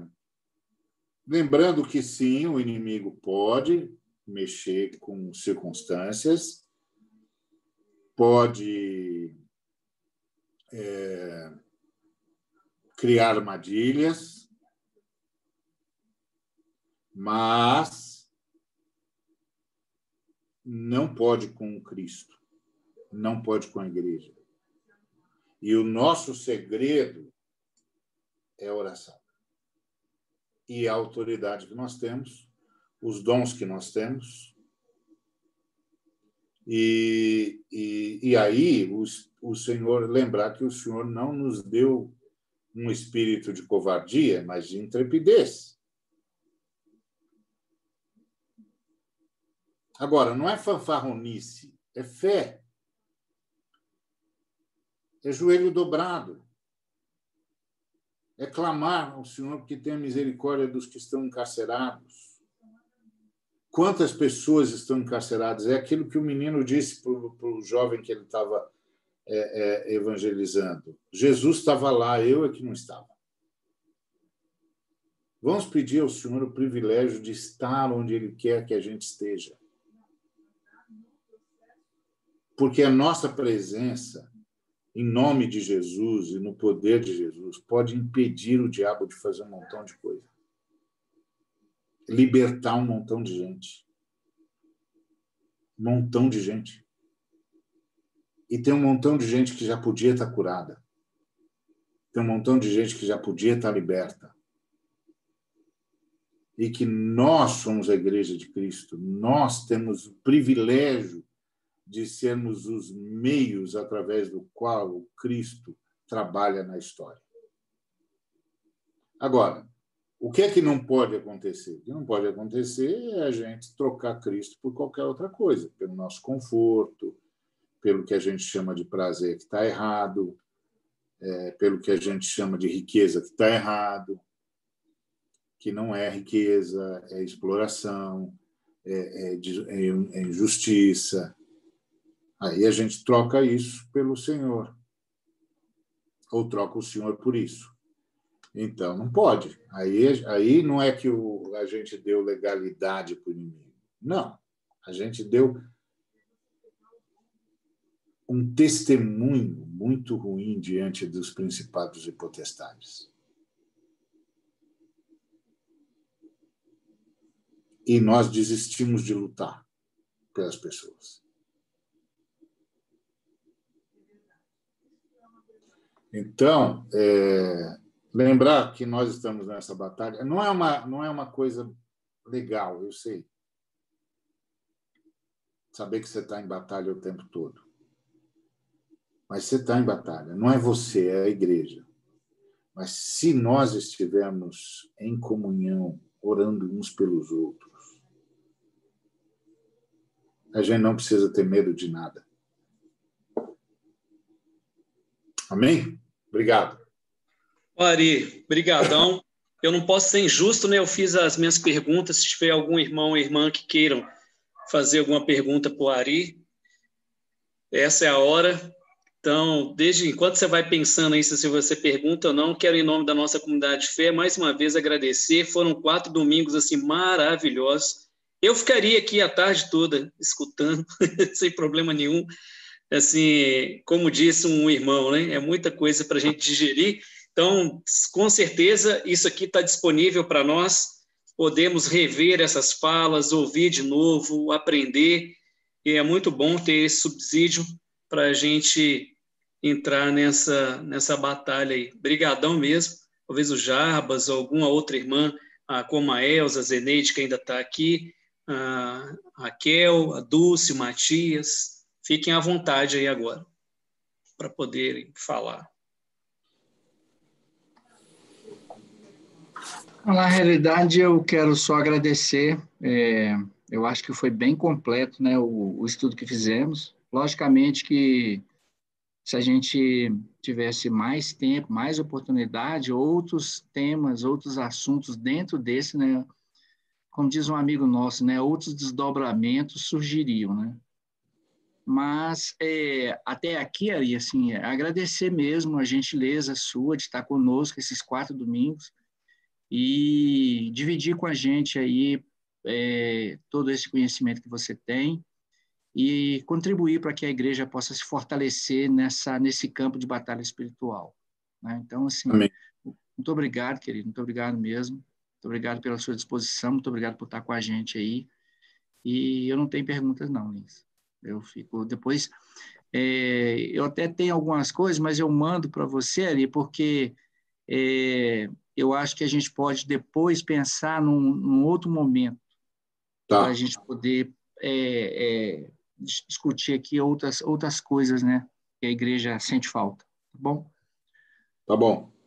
Olha, muito obrigado. Foi um privilégio. É, quero insistir na oração mesmo.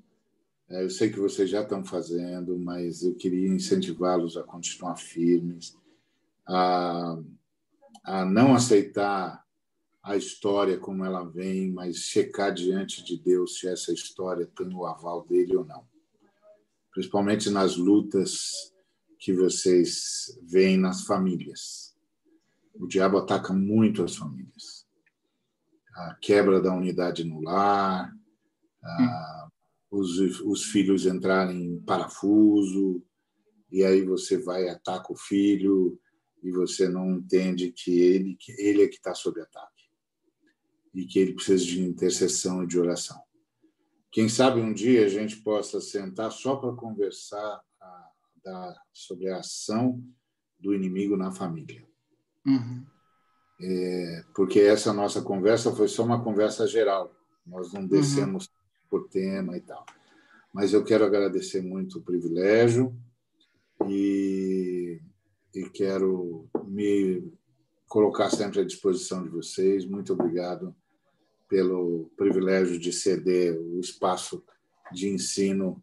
É um, privilégio, uma honra e uma responsabilidade. Então, é, espero que tenha sido bênção para vocês. É, eu gostei muito daquela, daquela, daquele, a sua fala sobre a leitura da Bíblia diária, né?